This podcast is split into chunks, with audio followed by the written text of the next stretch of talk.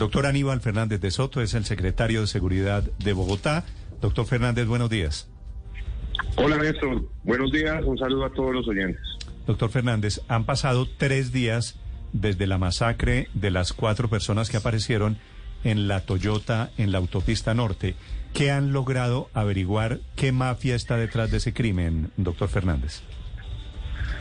Néstor, este es un horrible hecho, absolutamente lamentable e inaceptable, por supuesto.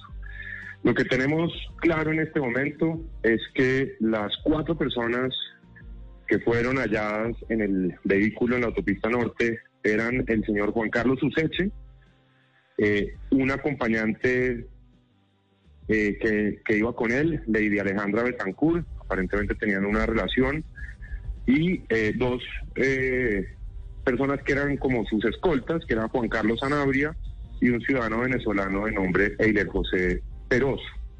El señor Useche eh, un señor que había estado en la policía hasta el año 2006 y que había sido retirado de la fuerza justamente por irregularidades, por vinculación con eh, ilegalidades y con eh, actividades ilícitas, estuvo en la cárcel, tiene antecedentes por tráfico de armas, por narcotráfico y por concierto para delinquir.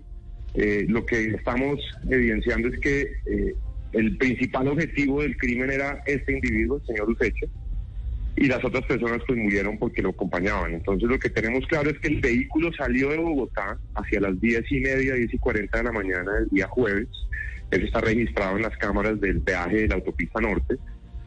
Eh, y el vehículo volvió a hacer, eh, volvió a ingresar a la ciudad en horas de la tarde, probablemente lo que estamos identificando es que ha entrado por la carrera séptima, eh, y el vehículo lo abandonan ahí en la berma de la autopista, con los cuatro cuerpos en el baúl.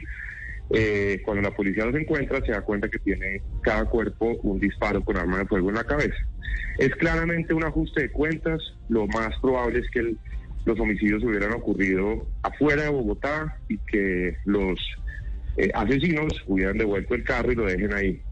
Secretario. Eh, el, señor Ucese tenía antecedentes, como decía, por narcotráfico, por otro tipo de actividades ilegales entonces estamos identificando los grupos delincuenciales que podían estar detrás de este ajuste de cuentas.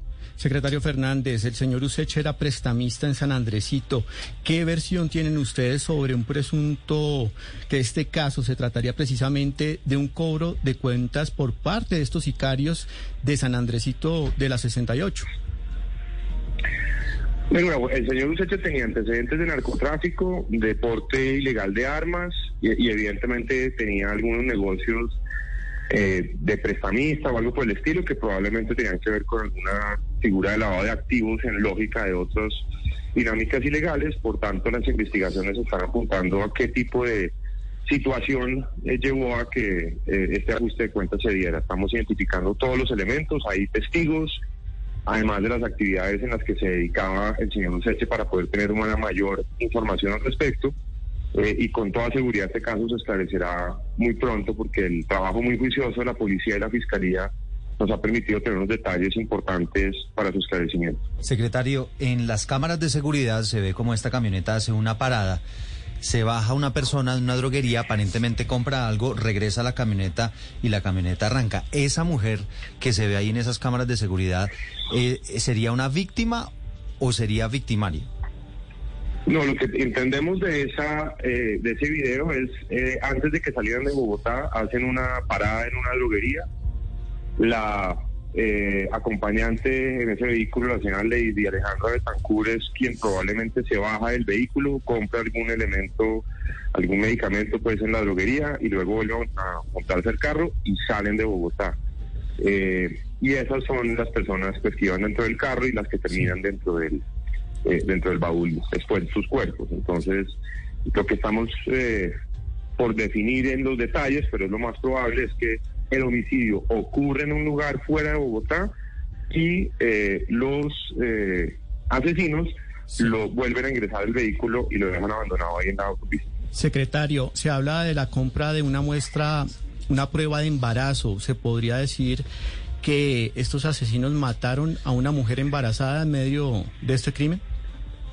No, esa información no, no es la que tenemos. La información es que compró unos medicamentos para la gripa. Secretario, la conexión es con qué tipo de organización, porque se habla de ajuste de cuentas, usted nos acaba de decir que es lavado de activos. ¿Qué organización hay detrás de esto? ¿Cuáles son las pistas que tienen de momento? Lo que tenemos claro es que es una eh, dinámica en torno a tráfico de drogas, en torno a eh, dinero que puede ser tanto para préstamos ilegales o para fachada de narcotráfico y lavado de activos. La investigación, tanto por la Fiscalía como por la Fiscalía, pues está adelantando los detalles que nos permiten identificar el grupo criminal que estuviera detrás del ajuste de cuentas. En las cámaras de seguridad, secretario, se ve quién deja esa camioneta ahí, eh, la persona que iba conduciendo huye hacia dónde, ¿se alcanza a ver algo de eso? Sí, en la cámara se ve que la persona que se baja del vehículo se monta en una motocicleta que iba como escolta de la camioneta y salen hacia el norte de la ciudad. El secretario de Seguridad en Bogotá, el doctor Aníbal Fernández de Soto, y el resultado de la investigación sobre la masacre del viernes de la semana pasada en Bogotá. Gracias por estos minutos, doctor Fernández. Feliz día. Néstor, muchísimas gracias y permítame solamente decir que estamos trabajando con todas las capacidades del distrito, de la Fiscalía, de la Policía, para seguir reduciendo los indicadores. Tenemos una reducción del 15% en los casos de homicidio y por supuesto que un hecho de estos alerta, preocupa y lo vamos a esclarecer, pero seguimos con mejores resultados en materia de seguridad en Bogotá.